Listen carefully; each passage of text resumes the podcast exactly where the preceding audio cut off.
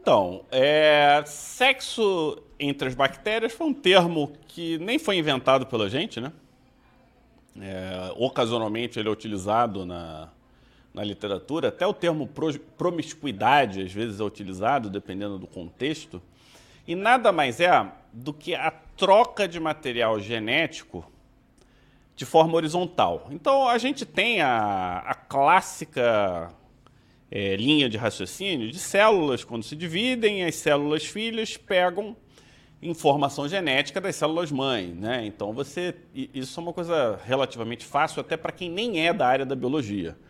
Isso quando as, você tem a replicação celular, as novas têm uma herança genética. Só que essa informação genética ela pode vir ou advir de transferência horizontal, ou seja, de bactérias que são suas vizinhas, bactérias que estão do seu lado ou que, que estão próximas de você. Então, genericamente, o termo sexo entre bactérias significa essa transferência horizontal de genes. E aqui a gente precisa é, balizar. Não é qualquer gene, é gene capaz de chegar na bactéria receptora a ponto de funcionar e aí a gente elabora um pouquinho mais sobre isso daqui para frente, né? Perfeito. Então, existem formas de fazer sexo. É como se eles tivessem um Kama Sutra deles, Omar. Eles não fazem sexo de uma forma só. E a primeira forma, a forma que foi primeiramente descrita, nem foi entendido como sexo entre bactérias. Tá? Isso aconteceu em 1920, em estudo de camundongos. Eles viram que o pneumococo ele era capaz de pegar genes funcionantes que estavam no meio de outros pneumococos e absorver, vamos botar assim, esse material genético, de forma a utilizar ele depois. E o nome disso é transformação ou transformação natural. É quando você a bactéria ela capta esse DNA do meio. Então, pega o seguinte contexto: você tem lá uma situação, uma infecção, essa infecção chega ao seu sistema imune, esse sistema imune vai lá e destrói as bactérias. Nesse momento, você tem um monte de DNA. Inclusive, você destrói as suas próprias células, você tem um monte de DNA. Esse DNA ele pode ser incorporado através dessa estratégia que é chamada de transformação. E se durante esse processo esse material ele for incorporado, você completa então o que a gente chama de uma dessas formas de sexo, que é chamada de transformação. É como se fosse parecido com peixe, né? né? Você joga lá o esperma no, na água, a outra peixinha joga os óvulos na água, eles se comunicam ali, beleza? Então essa é a forma número um. Tem a segunda forma, que é a chamada de conjugação. Lembra dos piles? Os pila, pilosidade que fica ali, aquele pilo da, da bactéria? Então, o pilo, ele é uma estrutura sexual, podemos dizer assim, porque você na conjugação você tem uma comunicação entre a bactéria e a outra bactéria. E aí a partir daí você vai ter uma transferência de material genético. E, par... e, e nesse momento você tem a transferência de um material genético que eles chamam de é... deixa eu lembrar aqui. Eu posso colar? Pode colar, deve. Coladinha. É Cadê? Bom, que né? eu não tô te ouvindo, Omar. No... Não tá ouvindo, não? Ué. Eu não tô te ouvindo no Insta. Você está falando aí? Vocês estão ouvindo, Omar? Não, tô... É, o pilo, a, tá até falando ali, a Ana falou, é como se fosse o, o a Janaína falou, como se fosse o pintinho do... Não tá ouvindo, não? Da, da bactéria. Só que eu perdi o som total do Omar aqui, Ué. em todos os lugares. Fala aí de novo. Tô vendo, tô falando. Teu Oi. microfone, vê se não baixou o som. Não. Tá todo no verde? Não, tá no amarelo. Tá, agora, agora voltou. Ó, você sumiu do Instagram. Agora voltou. E o... Agora voltou. E tô te ouvindo super baixo. Ué, mas tá tudo verde, cara. Aqui, ó. Show. Omar sem som no Instagram. Não, é um Instagram Tudo o problema verde. agora. Olha, eu vou vou fazer assim, eu vou voltar, vou sair e vou voltar então no Instagram, tá?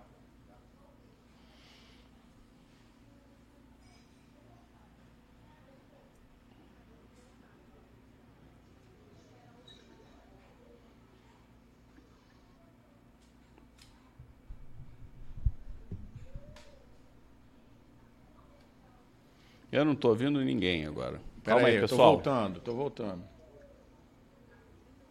Tô voltando. Tá, tô voltando, Fábio. deixa eu voltar aqui. Tô voltando. Pronto, voltei. Agora sim. Voltei. E aí, estão me ouvindo? Então, então a gente estava aqui falando do pintinho da bactéria, né? E que tem, que quando a gente usa, tem essa conexão, esse canal, você tem os elementos genéticos que são transportáveis, Isso tá? aí. Que podem, que podem ser os plasmídios e podem ter outras apresentações, né? Então, a conjugação é a troca de material genético que ocorre quase que exclusivamente entre bactérias, mas tem uma exceção na natureza. Existe um tipo de bactéria que chama-se agrobacterium, que ela consegue conjugar com plantas. Então, essa é uma, uma curiosidade, tá?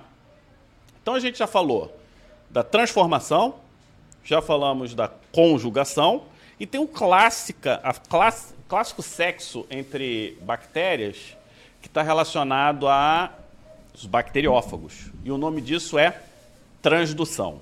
Então, você tem uma entrega de material genético a partir de um vírus, esse vírus ele infecta a bactéria e aí quando ele se reconstrói, e- ele põe o material genético dele lá, e aí quando ele se reconstrói, ele acaba trazendo algum material genético, aí tem mais de uma forma de fazer isso, tem uma forma que é chamada generalizada, em que tem uma incorporação aleatória, e tem uma forma que é chamada de especializada, que na hora do corte para a construção do vírus, o que, que acontece? Os flancos entram e quando esse flanco é funcionante, você tem então uma transdução. Só que existem. Esses são os três clássicos. Então, quando você entrar em qualquer texto sobre sexo entre bactérias ou sobre é, transferência horizontal de genes, você vai ouvir desses três. Tá? Só, só, só um segundinho. Valesca, fecha aí. Quem sabe faz ao vivo, né? É. E você tem então também uma forma que é muito parecida com, com os fagos, que é chamado de transferência genética por agentes. Qual que é a diferença? Quando você tem um fago, a bactéria ela não tem controle sobre a produção do capsídeo viral, sobre a, a- a em que momento o material genético viral ele vai ser vai, vai acontecer. Com esses agentes de transferência gênica, quem controla todo esse maquinário para produção desse vírus, que é como se fosse um fago, é a própria bactéria. Então é como se fosse um, um agente daquela bactéria, entendeu? Então esse, esse eu achei bastante interessante. Realmente. Tem uma outra forma, que é uma forma rara, bem específica, acontece em situações. é, Na verdade, eu vi só em duas situações em que você tem uma fusão entre bactérias.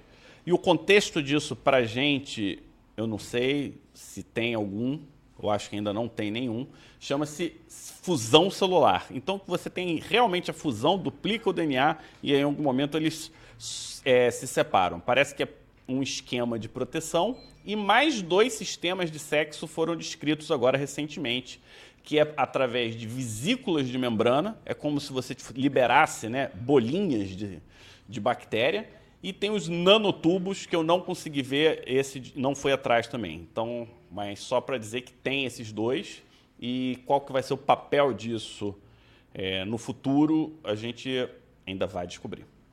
Ou seja, nesse top 5 de hoje, como é que o sexo é o sexo das bactérias, a gente descobriu que as bactérias estão mais promíscuas do que o Kama Sutra. Quando a gente vai ver lá o livro clássico, né, tem, sei lá, 100 posições, bactérias já daqui a pouco estão batendo esse recorde, né? Não é de se estranhar, porque as bactérias estão na superfície da Terra, segundo alguns estudos, há 3,8 bilhões de anos. Não milhões, mas bilhões de anos. Então, é, teve tempo suficiente para ter bactéria se adaptando a todas as situações. Conforme nós fomos estudando mais as arqueias, conforme nós fomos estudando mais aquelas extremófilas, aquelas bactérias que, que habitam locais como aquelas é, aqueles, aquelas é, é, é, áreas subterrâneas, subaquáticas, como a gente conversou aqui no, alguns meses atrás na nossa live sobre Loquioarqueotas e as arqueias, provavelmente mais tipos de sexo entre as bactérias vão ser descritos. O Fábio falou aí de pelo menos uns 7, 8, se a minha conta não está errada. Mas outros mais devem surgir. Então, qual é a conclusão é, que nós chegamos no nosso top 5? Sexo entre bactérias existe na face da Terra há 3,8, 3,9 bilhões de anos. E se existem tantas modalidades diferentes, é porque ela deve ajudar de alguma maneira. É isso que a gente vai tentar descobrir hoje. Nós vimos aí que existem formas de relação sexual entre as bactérias tão bizarras como o fusionamento total do seu material genético e formas menos é, interativas, vamos dizer assim, que a bactéria capta do meio ambiente materiais genéticos móveis, vírus ou fragmentos de DNA de hospedeiros é, de outras bactérias e com isso ela consegue é, de alguma maneira essa troca de material genético. Aí a pergunta que você ouvinte deve estar se fazendo é: por que nessa terça-feira à noite, chuvosa, no meio da pandemia, eu estou vendo dois loucos, nerds, falando sobre sexo de bactérias? Onde que isso é importante para mim no esquema da minha vida? No esquema da minha vida, da minha profissão, no meu dia a dia, eu não quero ter um pesadelo pensando em duas bactérias furunfando. Eu quero saber o seguinte: por que, que é importante o médico saber sobre o sexo de bactérias? Esse é o nosso COP 4 de hoje. É, se. Vamos contextualizar, né? Principalmente para quem já está com a gente há algum tempo, a gente já vem conversando sobre a relação entre os agentes microbianos como um todo e as bactérias em si. Classicamente, as doenças infecciosas, ou seja, os agentes, eles eram vistos como um, como demônios que atacavam nós humanos. E aos pouquinhos a gente foi entendendo que existe um conceito de holobionte e que existe microbioma e que muitas dessas bactérias estão entre a gente. Então, é, contextualizando, a relação entre nós humanos e agentes infecciosos mudou. Você, não sei se você concorda, né? Concordo. né? E esse conceito de troca horizontal de genes ela é fundamental, porque ela não. Vamos incluir, não, são, não é apenas entre as bactérias, nesse, nessa promiscuidade, bactérias e arqueias, elas se comunicam bastante, tá? E aí a gente tem que encarar essa nova perspectiva na nossa ação como médico. E vamos explicar um pouquinho como é que funciona. Então a gente já falou que em 1920, né, a gente teve o, a primeira descrição de troca de material genético, que foi através da transformação. Depois, na década de 40, o conceito de transferência horizontal de genes ela foi é, incorporada e aí foi descrita então a conjugação e a transdução. É, vou, vamos ficar com esses três clássicos que a gente sabe que esses são os que são é, mais conhecidos. E vamos acrescentar nesse contexto o seguinte: a lógica darwiniana de um ambiente ecológico. Então a gente sabe que as pressões ecológicas elas vão determinar quem sobrevive e quem não vai sobreviver.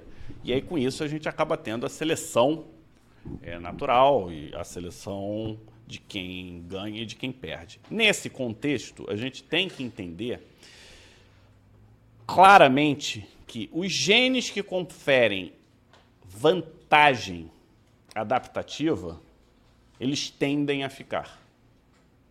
Os genes que atrapalham, eles tendem a ser eliminados. Ou seja, os que prejudicam, eles não vão progredir. E os que ajudam vão progredir, né? Isso é uma, uma lógica, diria até de colégio, né? Quem ganha? O mais forte sobrevive. É assim que, é assim que funciona. Eu vou, eu vou só deixar aqui um, uma dúvida no ar. E os genes neutros? O que, que você acha, Omar? É, existe, existe uma questão em genética chamada de deriva, né? Que é exatamente isso. Existem genes que não necessariamente. Só fazendo um, um, um passo atrás, Fábio, a gente fala muito os fortes sobrevivem, né? Os mais fortes sobrevivem. Na verdade, a descrição original do Darwin não foi exatamente essa. É o mais adaptado sobrevive. Então a descrição dele, o termo que ele usou, não foi the strongest, o mais forte, sim the fittest aquele que se encaixa melhor, mais adaptável, portanto.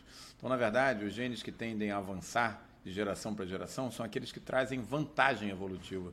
Não necessariamente essa vantagem é você ser mais forte. Por exemplo, vou dar um exemplo clássico. Os vermes, os worms, né, os eumintos e plateumintos. Ninguém acha que um euminto, um plateuminto é um exemplo de, de, de ser vivo superior. Mas para aquilo que ele se propõe, que é sobreviver, eles são fantásticos mas na verdade eles abriram mão de muitas coisas para se tornarem vermes. Né? Eles não têm pulmão, eles não têm, enfim, não, não fizeram desenvolvimento. Alguns deles até evoluíram. Né? Bom, é, se a gente for olhar assim pela questão de complexidade. Bom, é, genes neutros são genes que não trazem necessariamente vantagem ou desvantagem e podem evoluir por uma, um mecanismo chamado de deriva genética, ou seja, uma, até uma questão um pouco de sorte, né? pode fazer com que eles, dependendo dos genes que estão próximos a eles, são genes selecionados positivamente, eles vão junto de carona. E às vezes eles até dão azar. Genes que são importantes e que somem com o tempo. Existem alguns exemplos clássicos, por exemplo, que explicam por que, que é, cães não têm a visão colorida como nós temos. Porque é, nesse processo de deriva genética eles perderam a capacidade de enxergar em determinadas cores, por exemplo, o vermelho que para nós primatas era fundamental para eles conseguirem achar a fruta no meio da, das, das, das, folhas né, verdes. Os cães não precisavam disso, né? Então eles perderam, um pouco por deriva genética. Pô, e eles comem a carne como? É, Sem ver o vermelho vai, da carne? Vai pelo cheiro, né? Pô, o cachorro acha pelo faro, entendeu? Ele substituiu, né? ah, né? Não, agora eu fiquei desanimado com é. os caras, pô. É, então tem eu queria que acrescentar então um outro conceito que vai botar até em, em reflexão o conceito de vida. Você sabia que existem os genes egoístas? Genes egoístas. Tem um, tem um livro famoso né, de um autor que eu sou fã, dos anos 90, eu acho que eu já comentei isso aqui, talvez não aqui numa live, mas numa aula que eu dei, que foi um, um livro que mudou minha vida. Em inglês, The Selfish Gene, é, é escrito pelo Richard Dawkins, é nome de um livro, né? Chamam-se os genes egoístas. Então, os genes egoístas, eles põem em xeque a questão de conceito de vida. Por quê? Porque eles, é, eles primeiramente, eles não causam dano. Eles seguem o mesmo juramento que a gente. Primum non nocere. Eles não causam dano à bactéria receptora. E eles são capazes de se auto-perpetuar. Eles então acompanham a multiplicação, eles produzem lá o material genético deles, eles sobrevivem dentro da bactéria. Tá? Inicialmente, e eu queria que vocês guardassem então esse conceito de genes neutros. Quando eles conferem uma vantagem adaptativa clara, pronto, é incorporado, é fácil, né? Quando é neutro, é que é o grande problema. Porque a gente está falando de uma situação em que gera essa energia, você gasta, né? E você tem um consumo que serve para quê? Por que, que eu vou ter esse consumo? Então, isso é um, um ponto importante, né? Reforçando o conceito então dos elementos genéticos móveis, que em inglês é o Mobile Genetic Elements, que são estruturas que têm informação completa, início, meio e fim. Eles se auto-mantêm e conseguem se replicar. Então, um exemplo claro disso seriam os plasmídeos, né? os plásmidos, que o Omar gosta. Seriam então parasitas genéticos? Como é que você vê isso, Omar? Você... E aí, isso é um, uma estrutura de vida? É, é a, apenas um. É como se fosse um ciborgue? O que, que é isso? É um é, material os, genético, um monte de letrinha andando lá. É, os elementos genéticos móveis, transposon, retotransposon, é, plásmidos, cada vez mais que a gente estuda, a gente vai descobrindo que isso é uma família grande, né? Eles desafiam a nossa noção do que é um ser vivo ou não. Na verdade, os vírus já fazem isso, né? Porque eles não correspondem a todas as características que se espera de um ser vivo, entre as quais, por exemplo, capacidade de metabolismo próprio. O vírus não tem isso. Esses elementos genéticos móveis, muito menos, né? Porque eles seriam sub É um e-mail? É, seriam partículas... Eles são um e-mail, né? São e-mail. É um e-mail de uma informação. Mandei um e-mail, tal. É. Só, só não confundam, pessoal, que transposon é um, é uma, é um elemento genético móvel entre os elementos genéticos móveis. É. Entendeu? A Janaína tá São ficando... elementos... Janaína tá ficando pirada aqui. Papo ultra nerd. Hoje, hoje tá, mas é legal. De vez em quando a gente... É bom a gente falar dessas coisas. Bom... É, o transposon é o que permite a pular, né, uma determinada, um determinado trecho de um canto para o outro, sai entre os elementos. É, é.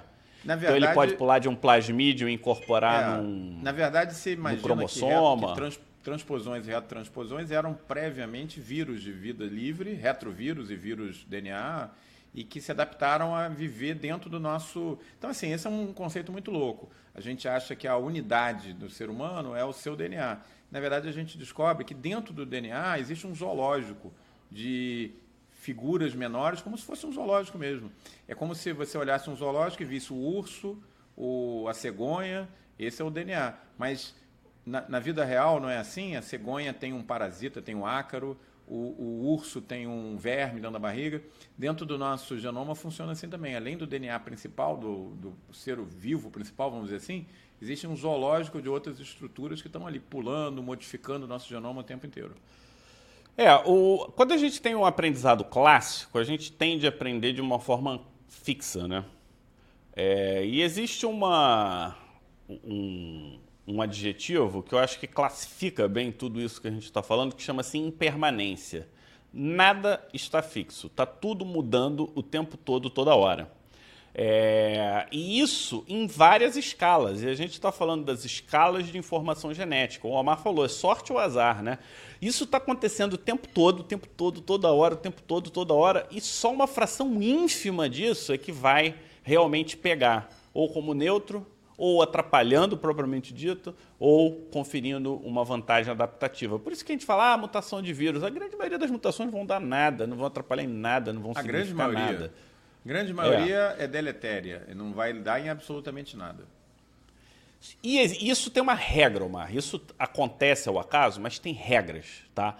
Então você precisa uma, são regras que vão desde o doador, características do doador, seguido pela seleção do receptor e esse material genético ele tem que sobreviver, a gente já falou, e ele precisa ser por fim incorporado ou ele pode ser autônomo a ponto de produzir então a informação que ele quer. Isso elimina a grande maioria. E por que que isso, por que que isso é importante para a gente? Porque se a gente entender essa dinâmica, a gente vai começar a pensar. Aí eu vou dizer basicamente tudo que a gente faz que acaba com bactéria, você vai começar a pensar o que, que isso significa. Porque, quando, primeiro que você não acaba, você vai tirar uma parte. E quando você tira uma parte, o que, que essa parte vai significar? Então, eu vou, eu vou até deixar deixa do, da conexão, né, do significado, que eu acho que é o, a próxima pergunta propriamente dita. Bom. Mas antes da próxima pergunta, tem alguma coisa assim que você Não. diga assim, pô, pessoal, Eu acho que, assim, a gente já descobriu no nosso top 5 de hoje que, que bactérias fazem sexo por várias modalidades. É um Kama Sutra real, é, um microbioma que está aí evoluindo há 3,8 bi- bilhões de anos, volto a dizer, com B, não com M. É, no nosso top 4 de hoje, nós vimos que é fundamental o médico atual saber dessas informações e saber que existe um verdadeiro zoológico de formas genéticas mais diversas possíveis. Pensem nessa comparação. Um grande zoológico com muitos mamíferos e aves que as pessoas vão lá, pagam para entrar, mas cada um desses animais carrega os seus próprios parasitas, os ácaros, os vermes, as pulgas e tal. No nosso material genético, nossas bactérias é absolutamente igual, com partículas maiores e menores, um verdadeiro zoológico genético. Então é fundamental você saber isso? Sim. Por quê? Porque existem algumas situações específicas, a gente vai para o nosso top 3 de hoje, em que é, essa situação de sexo entre as bactérias deve nos preocupar. Quando será? Será que é quando a gente dá uma de voyeur e fica lá olhando pelo tubinho, pelo microscópio para ver as bactérias lá se interagindo das mais diversas maneiras? Ou muito mais provavelmente quando essa troca de informação genética, a gente já descobriu que sexo entre bactérias é troca de informação genética, e como ela faz isso vai variar muito do tipo de bactéria, da característica da bactéria, com quem que ela troca material genético, quando isso passa a ter importância clínica, quando isso chega ao nosso paciente, quando isso chega realmente a uma mudança importante. É, então, a minha terceira pergunta, o nosso top 3 de hoje é: quando que deve nos preocupar? Essa é a pergunta. E a gente viu aqui, a gente deve se preocupar no seguinte contexto.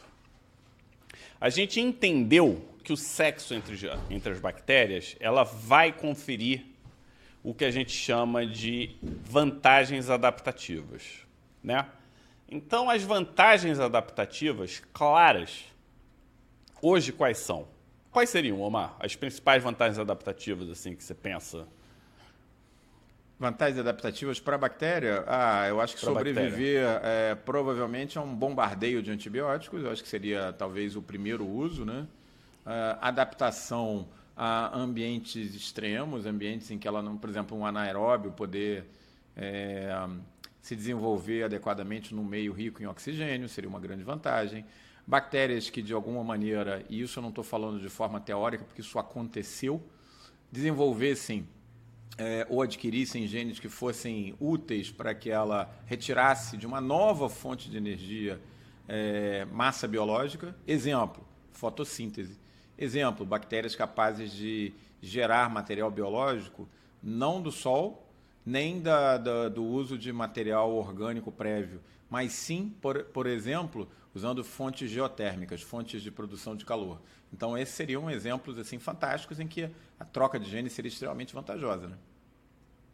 E imagina o seguinte contexto, né? Você tem uma bactéria que você tira ela da zona de conforto, ela precisa sobreviver ela precisa sobreviver em um outro ambiente, né? Você acabou de dar. E no nosso corpo, né? Sobreviver em um outro ambiente, a gente já viu, por exemplo, o Propionibacterium. Ele pode sobreviver em outros ambientes. Cutibacterium. Cutibacterium. O, é, é, difícil tirar, né? O, é. o que está tá ali agarrado. É.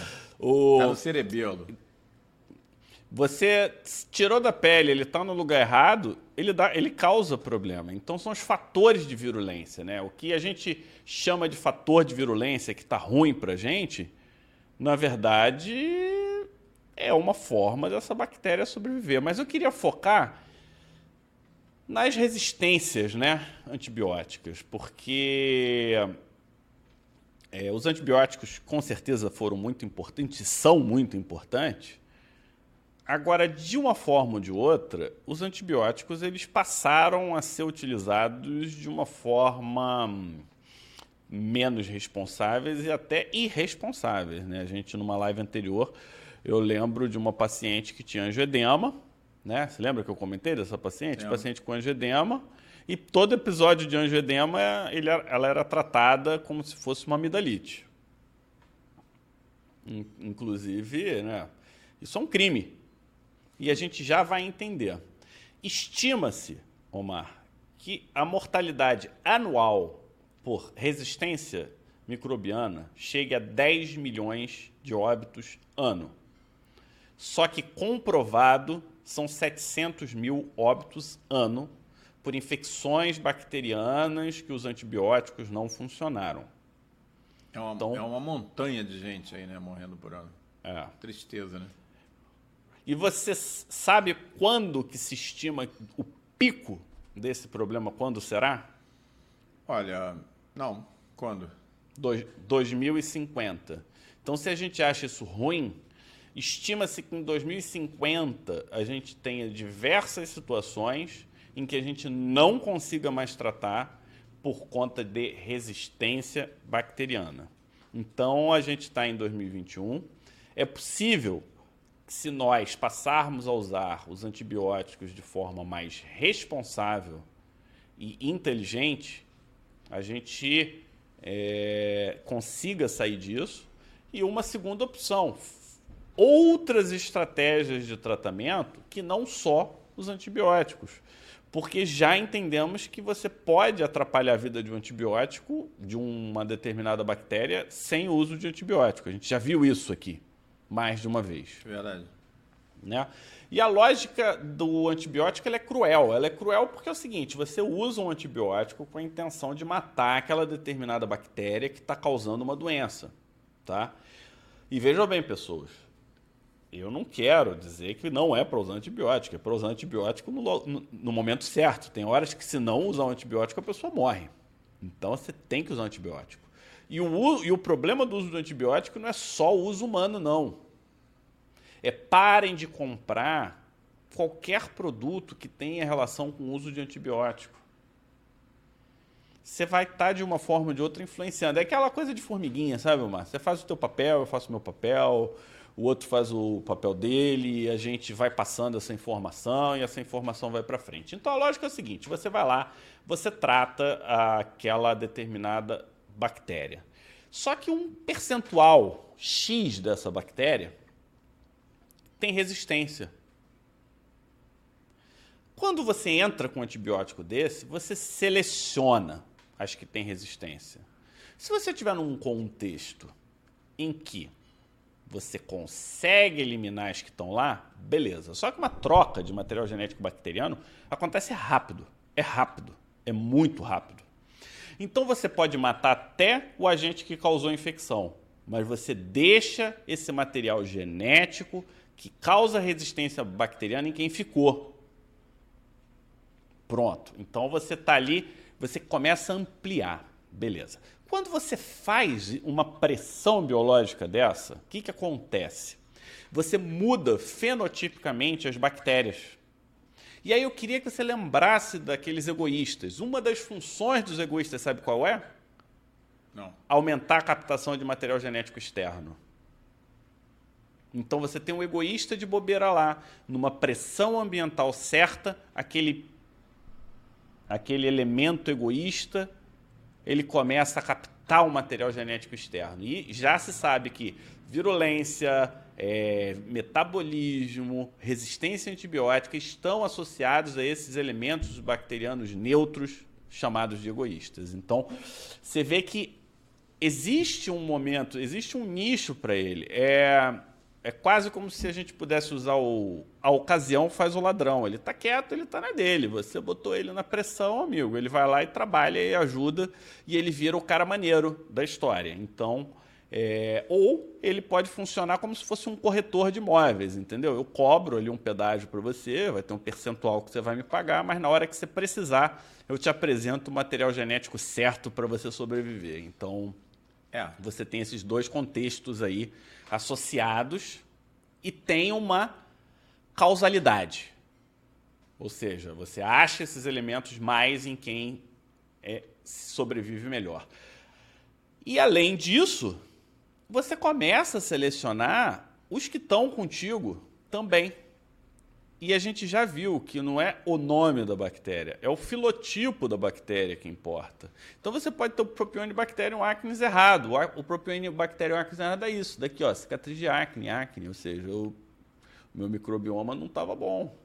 É, na minha época utilizava-se muito é, antibiótico, né, para tratamento. Qual que é o impacto? Qual foi o impacto disso para mim como pessoa? Muito difícil quantificar. Mas eu hoje cada vez menos eu sou mais radical, né? E aí você tem, ó, resistência a beta-lactâmicos, resistência estendida a beta-lactâmicos, resistência a vancomicina, são exemplos de resistência que vem de plásmidos. Você tem é, quando você tem uma pressão antibiótica, você aumenta uma coisa que se chama competência bacteriana. A competência bacteriana é quando ela prepara o, a parede celular dela para receber o DNA que está na rua você prepara a parede celular dela para aumentar a taxa de conjugação. Então, é, aqui eu acho que aqui a gente já tem elementos suficientes para o uso racional de antibióticos, né? Bom, muito rica essa, essa live de hoje, né? A gente está aprendendo um bocado, então com um tema meio pirante, né? Como sexo nas bactérias, a gente já está tendo várias novas noções para se basear. que esse sexo, na verdade, essa, esse rendezvous bacteriano tem ocorrido há quase 4 bilhões de anos. Tanto é que ele já tem várias modalidades diferentes, né? Para quem gosta aí dos filmes eróticos, né? Já deve estar imaginando as adaptações. Eu, eu queria até falar, me veio aqui. Você sabe o que acontece quando você joga antibiótico? Ah, É como se você joga uma droga, né? Sim. Se joga droga, elas ficam doidonas. Se ficam doidonas, é sexo liberado, É Omar. aí. Liberou sexo geral, geral. Então você tem que botar droga pra matar, porque se não for certeiro, vira pela culatra. Bom, então o sexo bacteriano ele tem em várias formas, já acontece há 4 bilhões de anos. É fundamental que o médico saiba bem sobre isso. O nosso top 4 de hoje foi esse. Nosso top 3 de hoje, obviamente, tem situações, principalmente quando, quando o ambiente, o bioma está alterado. Então, fazendo uma comparação com o mundo real, né? Quando você entra na, na, na selva e começa a derrubar a árvore, você pode se contaminar com o vírus que está lá albergado no morcego, é o que a gente está provavelmente vendo agora com a Covid. Dentro do nosso organismo, como é que vai acontecer essa mudança de bioma? Fundamentalmente, quando você começa a tratar o seu paciente de forma intempestiva, eh, ou repetidamente, ou de forma exagerada, com antibiótico. Isso acontece em várias situações que a, medicina tem caminhado para tentar restringir esse uso, porque isso causa um efeito deletério em todo o bioma e, pelo que o Fábio está mostrando para a gente, um efeito que pode ser expandido a médio prazo, porque esses genes ficam disponíveis no próprio organismo para que outras bactérias o captem. E aí a gen- a gente chega nessa super terça-feira é, esportiva em que o Fluminense joga, é, num ponto que eu acho fundamental, nosso top 2 de hoje. Aí, se o pessoal está achando que está nerd pra caramba, agora vocês vão ficar loucos. Será Não, tem um possível? termo aqui que saiu suruba citoplasmática. Fábio, será possível que a gente falou muito de sexo de bactérias, sexo entre iguais, né? Entre não iguais, porque existem N tipos diferentes de bactérias no nosso bioma, mas todas elas procariotas, né? Eu já expliquei para vocês antes aqui em outras lives que o procariota É. é, diferente do nós eucariotos porque não tem um núcleo propriamente e o, o cromossomo deles nem chama cromossomo, chama cromonema e ele fica flutuando dentro do citoplasma da bactéria. Bom, mas é possível o sexo assimétrico? Vou fazer uma pergunta no mundo real. Se chegasse um alien aqui e entrasse em contato com a gente, poderia haver relação sexual diretamente entre um ser humano e um alien? Não sei, vai depender se encaixaria, né? Se, enfim, se a, genômica fosse razoavelmente próxima. Então a minha pergunta, top 2 de hoje é: será possível a troca de material genético entre bactérias que são procariotos e organismos superiores? Ou seja, meu caro ouvinte, o seu genoma, o genoma do seu pet, do seu cão, do seu gato, do seu filho, pode ser modificado diretamente pela bactéria. Não estamos falando da bactéria proliferar e levar a óbito ou levar a uma complicação. Se a bactéria pode trocar material genético com você, meu caro ouvinte, isso é possível, Fábio? É, você fez até um comentário que, é, voltando um pouquinho, a troca de material genético é mais fácil ou mais difícil dependendo do grau de homologia entre o material genético que está entrando e o material genético que está. E aí você tem vários níveis, né? Mesmo entre bactérias. Então, quanto mais homologia, mais fácil é desse novo material ser incorporado. Só que existem estratégias que você precisa, às vezes, de 15 pares de base para fazer a conexão e a partir dali a coisa acontece, porque você tem a reconstrução do DNA e você tem toda essa enzimática celular que vai favorecer. No momento que o núcleo apareceu, Omar, afastou o material genético da membrana, dificultou. Então, realmente, os eucariotas eles trocam menos. Só que os eucariotas eles dependem de uma endossimbiose para acontecer. As plantas dependem de mitocôndrias e plastos e nós dependemos de mitocôndria, que a gente já viu aqui. O que, que é a mitocôndria? São as bactérias. Quais são as bactérias? Você sempre lembra, eu sempre esqueço. A, a alfa-proteobactérias? As... A alfa-proteobactérias com arqueias, né? E, ah, e os plastos, eles vêm de cianobactérias com clamídias. Então, a gente está falando de dois momentos importantes, que é a formação do núcleo dentro da mitocôndria e a formação das rugosidades. E aí, quando você tem isso, você tem essas estruturas produtoras de energia. A produção de energia vem das bactérias. Se não tiver bactéria, não tem produção de energia. Olha, olha o poder disso. Verdade. O pessoal tá, tá a energia... aqui. Hein? A Adriana falou que tá até engraçado a nossa conversa hoje. Realmente ela tá uma conversa de quebrar a mente. Mas quem está acompanhando a gente aqui no Pé Digital desde o início sabe que de vez em quando a gente faz uns, uns temas disruptivos desse aí. É bom, é bom para fazer umas trocas de material genético na cabeça da gente. É, eu, eu diria até que mais que disruptivos, são conceitos básicos para o médico moderno. Vou te falar, Omar, não é uma coisa de curiosidade, não. Ah, o, o bom raciocínio hoje leva em consideração é, todo esse contexto de, de vida, né? Que, que, a gente tem dentro da gente. E sabe o que está acontecendo? Os leigos estão lendo isso e estão usando essas informações. A gente não tem essas informações de base. E aí fica uma distância muito grande. Eles falam o que eles acham da cabeça deles e, e transformam. Nós somos as pessoas que conseguimos pegar essas informações e separar o que, que é tendência, daquilo que é fato e realidade para uso clínico e daquilo que é fantasia e ficção científica. Isso, isso a gente consegue fazer, né? Então, é, é como eu vejo.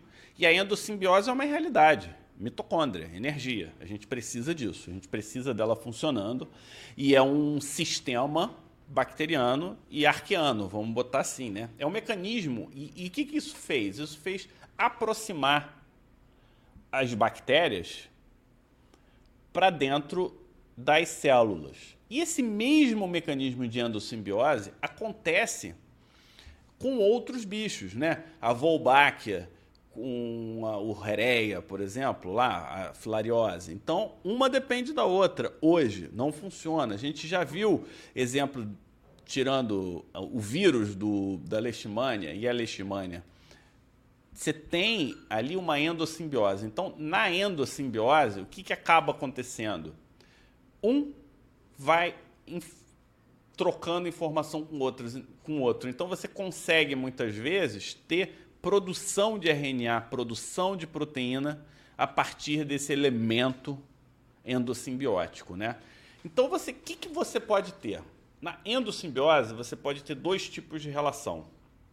Tem muitos exemplos.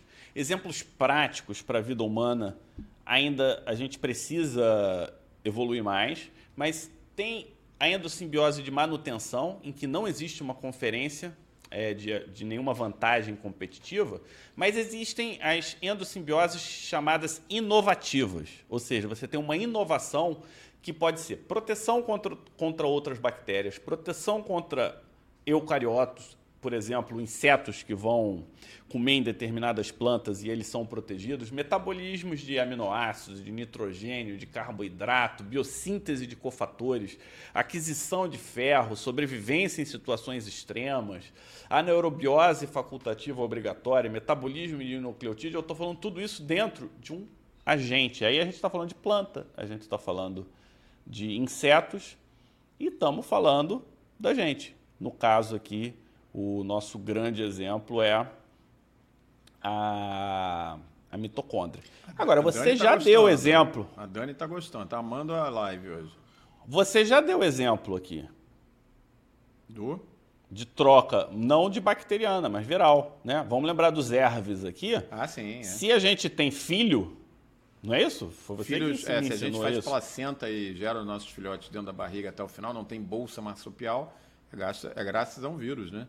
É, isso foi é, quem tiver interessado em ver esse assunto, dá uma olhada nessa live Pirantes também, chamada de HERVs, H-E-R-V, Human Endogenous Retrovirus, retrovírus endógenos. E antes da gente ir para o nosso top 1 destrutivo de hoje, eu queria só falar de um termo que é interessante, que chama-se introgressão.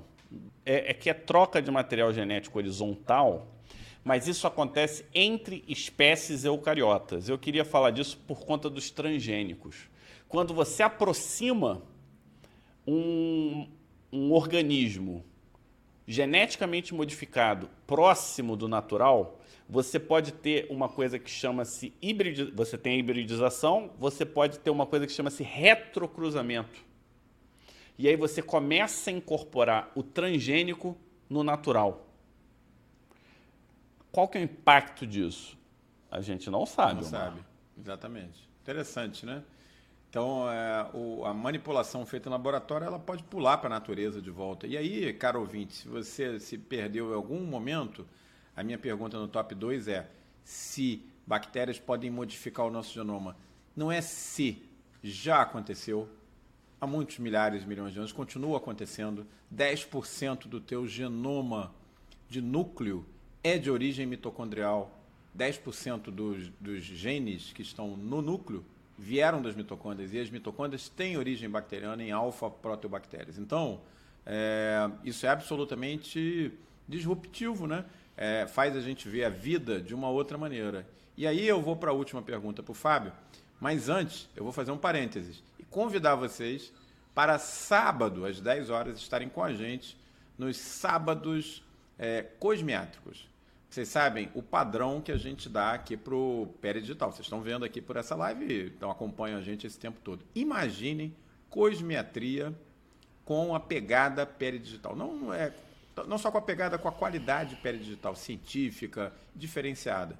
Pois é, vocês vão ter o primeiro gostinho disso no sábado, no nosso primeiro sábado cosmiátrico, às 10 horas da manhã. A gente tem uma convidada muito especial, a gente vai falar sobre emptiers, esvaziadores de gordura mas com uma pegada pele digital, com a qualidade que vocês já conhecem, mas é, o pessoal tem a Jaderp, ou seja, eu estou sabendo, é, mas quem tiver livre não deixa de acessar os sábados Cosmiático. E, Fábio, é, essa, essas lives de sábado vão ser 12, 12, gente, olha só. Esse sábado tem a Jaderp, mas no próximo não vai ter. Viu, Miriam? É, vão ficar disponíveis para o pessoal assistir depois? Eu nem sei. Fábio vai pensar, o Boss vai Mas dar Mas acho que sim, acho que sim. Acho é. que a gente deixa. Deixa por a gente um deixa tempo, por 12 semanas. tá bom? Tá bom. Bom, aí nós estamos no final. Não, e o legal é que a gente vai. A gente está botando o nosso pezinho na cosmiatria, que a gente está falando principalmente com os colegas da Dermato. Com, aqui não tem essa visão 10 da manhã, não é isso, Marcos? 10 falou? horas. Marcado 10 horas 10 horas. A, a, nossa visão ela não é de excluir nada. A gente só quer qualidade, a gente só quer é, que as informações elas sejam baseadas em algo palpável e não na opinião divina. Pelo menos não nesse fórum. As opiniões divinas eu acho que são para outros fóruns, não, Mari? Então, é. a gente vai trazer nada mais, nada menos que a pessoa que mais entende da lógica de esvaziamento, que são os emptiers, e, e, isso foi um conceito, eu vou te falar, revolucionário no, no rejuvenescimento, né? Porque o que, que acontece? A gente diminui a nossa carapaça, ou seja, o crânio diminui, o corpo diminui, a gente encolhe, e a nossa capacidade de retração tecidual ela vai diminuindo cada vez mais. Então a gente proporcionalmente começa a sobrar. E aí as pessoas saem enfiando volume como se o volume fosse compensar isso. Não, você tem que trabalhar nas duas frentes, né? Você tem que trabalhar na frente de recomposição volumétrica, mas você tem que trabalhar na frente de diminuição volumétrica. Isso, isso a gente vai discutir nesse sábado, sábado com a pessoa horas. que mais faz isso. Olha só, quem não puder assistir ao vivo vai estar disponível por um período que a gente vai determinar ainda. É... e são 12 semanas. Às vezes você assiste um, não assiste o outro, mas enfim. Calma aí que a gente precisa terminar a nossa live de hoje. Aí a gente vai para a última pergunta, nosso top 1 de hoje. É... Pelo que a gente entendeu, a questão de sexo bacteriano é bem mais complexa do que a gente imaginava, porque não é simplesmente a relação entre as duas bactérias. Acontece há bilhões de anos, envolvendo bilhões de espécies. Isso provavelmente mudou aquela imagenzinha quadradinha que a gente tinha da árvore da vida. Aquela que começa assim, ó, de uma coisa bem básica, bem inicial, aí vai se desenvolvendo a árvore da vida e depois é, vem aquela copa frondosa é, que tem assim animais para um lado, plantas para o outro, fungos para o outro e tal. É isso, Fábio. Ainda se sustenta a ideia de uma árvore da vida ou está mais para um arbusto da vida, alguma coisa diferente como uma teia? Como é que isso aí funciona? Omar, agora que a coisa fecha de um jeito, eu vou dizer, espetacular. Né? É espetacular pelo seguinte, né? A gente achava né, que, o, que esse processo evolutivo fosse sempre uma transferência de mãe para filho e que isso fossem, na verdade, mutações seletivas. Essas mutações seletivas é, foram conferindo vantagens e aí você foi evoluindo, certo? Só que o tempo que as coisas aconteceram não é possível explicar apenas pela evolução. A evolução é um processo muito longo e demorado.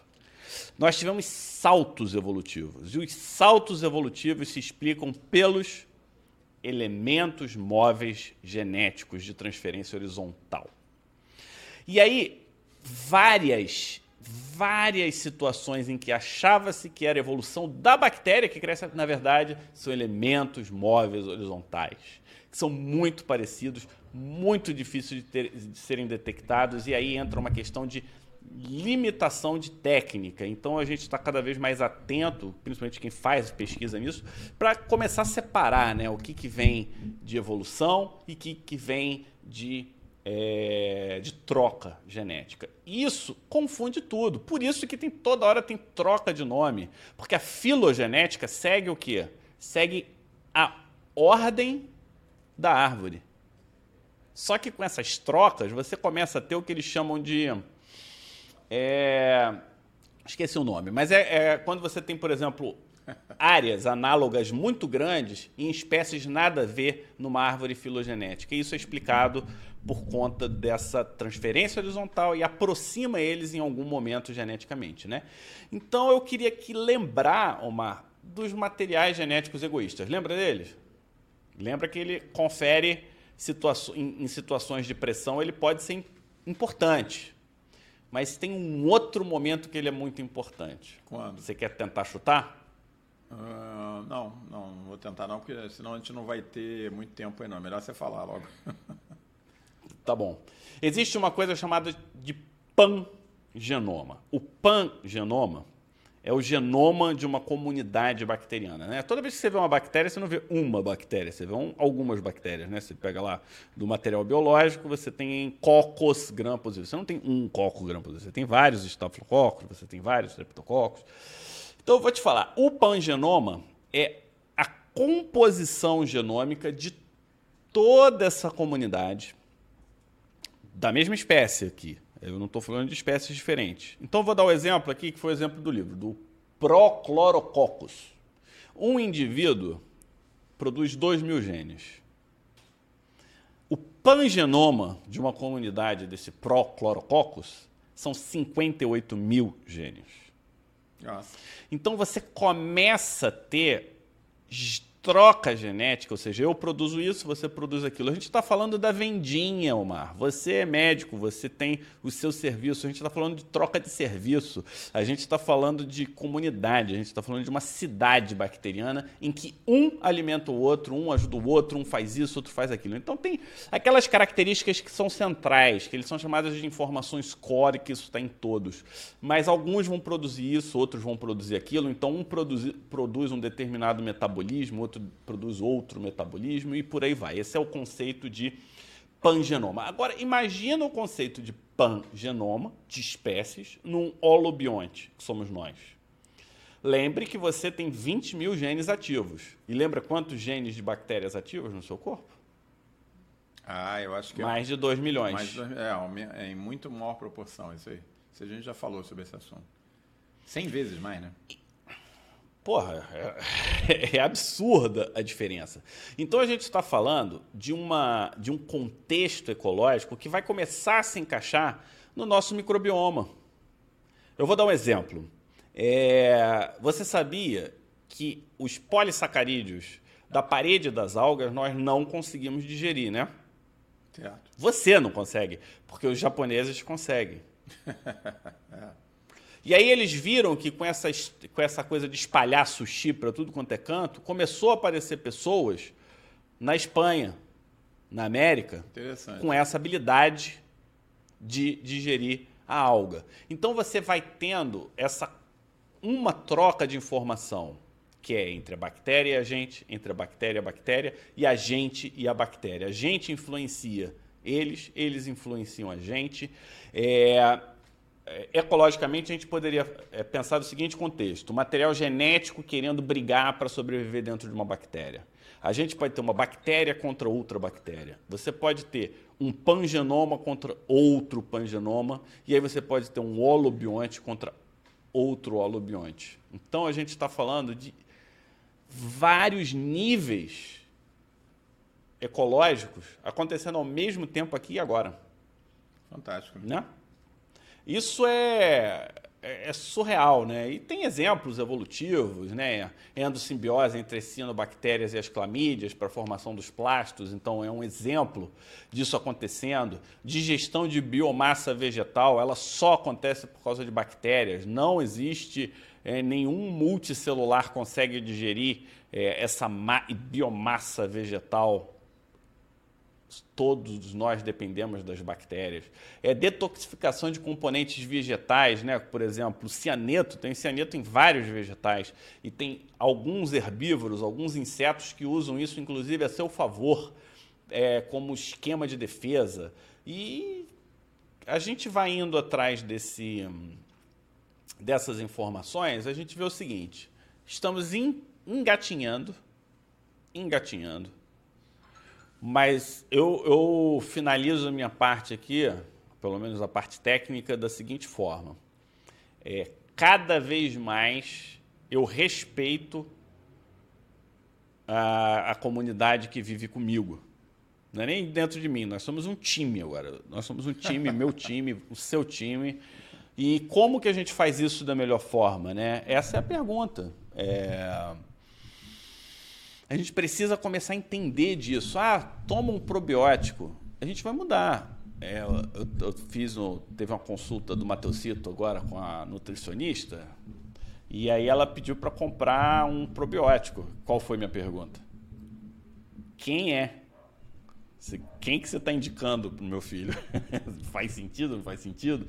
É, aí a gente vai atrás, dá uma lida, vê o que, que tem escrito. Ah, é um lactobacillus. Tem lactobacillus bom e tem lactobacillus ruim. Então, você tem que entender é, cada vez mais. Assim como a gente tem que entender dos antibióticos a hora certa de usar os antibióticos, a gente tem que entender das bactérias a hora certa de tratar bem uma, tratar bem a outra. É, essa é a minha visão Fantástico. Isso é o que a gente tem para falar e é um mundo isso, tá? É um é, mundo. Pelo jeito é o pessoal gostou, você está de parabéns. Tivemos público mantido o tempo todo, com mínimas variações, para ver um tema que não é de degustação tão simples assim. Mas eu acho que quem ficou aqui com a gente se beneficiou muito dessa live. E aí, eu vou ter dois presentes para vocês. Sábado, não esqueçam, o Sábado Cosmiático começando às 10. Atividade gratuita, mas é para médico, tem que se inscrever previamente. E semana que vem, qual vai ser o tema? A gente vai preparar uma live muito especial para vocês, que vai ser, eu vou contar para vocês, nós vamos contar, de onde vem o herpes e de onde vem o piolho. De onde eles vêm? É, herpes e pediculose estão entre as doenças mais comuns que afetam o ser humano. O herpes é, afeta 90% dos seres vivos, né? Vocês adoram quando a gente fala de herpes. Eu vou contar para vocês de onde vem. A gente consegue como diz os americanos, fazer um pinpoint. A gente consegue colocar o dedo em cima do responsável. Quem passou herpes pela primeira vez para o ser humano e mais, por que, que nós temos dois herpes? O labial e o genital, o herpes 1 e o herpes 2. Nenhum outro ser vivo na Terra tem mais de um tipo de herpes. Nós temos dois. Tem uma história fantástica de amor e ódio por trás disso, que a gente vai contar para você na próxima terça-feira. É, de onde vem o herpes? Imperdível todo mundo sabe, quer saber tratar, como é que é, como é que não é, mas vocês vão ver de onde ele vem. Isso vai ensinar para a gente um novo mundo também, da mesma maneira com que hoje a gente aprendeu um bocado sobre sexo com bactérias. É isso aí, Fábio. A Ana falando que estava tava sem fone pela rua ouvindo este pornô CacaCast. é, repete as datas. Terça que vem, ó, datas aí para a gente ter amarrado, né? É, hoje, na, quarta, na quinta-feira agora, depois de amanhã, a gente vai ter a segunda aula para o pessoal da imunodermatologia de tratamento de, é, de, de... Oh, meu Deus. Desculpa, nada disso, eu estou trocando. Aula de farmacodermias, que faz o, o par com a aula da semana passada de reação adversa a drogas. Né? Quando vocês começarem a se recuperar, isso é na quinta noite, no sábado a gente tem a nossa atividade nova, chama Sábados Cosméticos, às 10 horas da manhã. É, quem quiser se inscrever, vai lá no link da bio, é gratuito, clica lá e se inscreve. A gente vai falar sobre Amptures. Com, vamos falar de cosmetria com a qualidade e a abordagem pele digital. Imperdível. E terça que vem, nós temos a nossa nova live clássica de, de terças-feiras infecciosas, a origem do herpes, de onde ele veio, por que, que ele é do jeito que é, por que, que tem dois tipos de herpes. A gente vai aprender semana que vem. E tem dois spoilers a lá Omar aqui. O primeiro spoiler a lá Omar é que o nosso aplicativo. Fala aí, Omar. Nosso aplicativo está chegando. É, e não mais do que umas duas ou três semanas, você vai tocar no ícone, a gente vai ficar mais próximo ainda do seu coração. Para aqueles que gostam de colocar o celular no bolso, né? Ou é, dentro do seu bolso, juntinho com Não você. Não diz os outros lugares que coloca é, o celular. É verdade. Hoje, para você estar tá com a gente, como é que tem que ser? Você tem que chegar, você tem que pegar o teu celular, entrar num link, entrar no nosso novo, na nossa novo portal, na nossa homepage, isso tudo Acabou isso, Omar. É, isso tudo vai mudar. Vai. A gente vai ter um link, um ícone direto no teu celular. Você só vai clicar lá no nosso símbolozinho do pé digital, esse que está aí em cima, que vocês estão vendo agora, a, a bolazinha, né? E aí vocês vão entrar no mundo peridigital, onde vocês quiserem, através do celular, no tempo que vocês quiserem, através do iPad. Isso vai ser em breve, é, daqui umas, umas três semanas. Como entra na é, bio... A gente já está com a versão teste aqui, né? A gente está é. testando, viu o, a arte. O Rose, Gostou da vai, arte? Vai lá no meu, vai lá no meu perfil, arroba acho que no do Pé Digital ainda não está. Clica no link da bio, já está lá disponível, tá? E aí você entra para se inscrever para o Sábado Cosmiático. Então essa é imperdível. Vai ser o auge do Pele Digital quando sair o nosso ícone para celular. E você gostou da arte, né? Gostei fez muito. uma arte meio suave, ontem, assim, nada. Fiquei muito legal. E é isso aí, cada vez a gente está avançando mais, né? Poxa, que maravilha, é isso, Adriana. Você não vai se livrar da gente tão fácil, né? Não esqueça, não faça que nem o MC Kevin, que estava lá dando uma traidinha na mulher, foi pular de um apartamento para outro e caiu lá embaixo. Trai o seu marido, Adriana, com a gente de uma forma digital. Saudável. Saudável. Você vai aprender mais. Clica no nosso ícone e fica com a gente, porque não é só sexo de bactérias. A Le leva a gente na bolsa, né? leva na bolsa. o, e, e, o spoiler número dois, eh, a gente está costurando aqui uma parceria com um programa de pós-graduação de medicina tropical aqui. Então, eu estou conversando com o pessoal lá para a gente trazer é, os especialistas que fazem parte do programa de pós-graduação, Omar, para mais atividades é, online gratuitas relacionadas a doenças infecciosas. E aí a gente vai ampliar mesmo, a gente não vai ficar só com uma mente dermatológica, a gente vai falar é, de doenças infecciosas como um todo. Vamos falar um pouquinho, a gente já está vendo aqui um colega para falar de como ler e interpretar artigos, para parar com esse troço de toda informação, parece leitor de headline, né? aquela coisa assim. É, lê, lê, o título e o abstract aí fala que aquilo é verdade. Não, vamos ver é, metodologia e várias coisas que, na verdade, vocês vão balizando o que, que vocês gostam, o que, que vocês não gostam. É mas uma das intenções nossas aqui é a multidisciplinaridade da abordagem médica. A gente o, o Miriam, estuda a especialidade, mas volta. O Miriam, ela, a Miriam está dizendo que o marido dela até olhou quando eu falei que vocês estão traindo os seus maridos com a gente. Olha só, faz que nem a Eli, que acabou de dizer aí. Ela bota já o marido dela para assistir com a gente a live.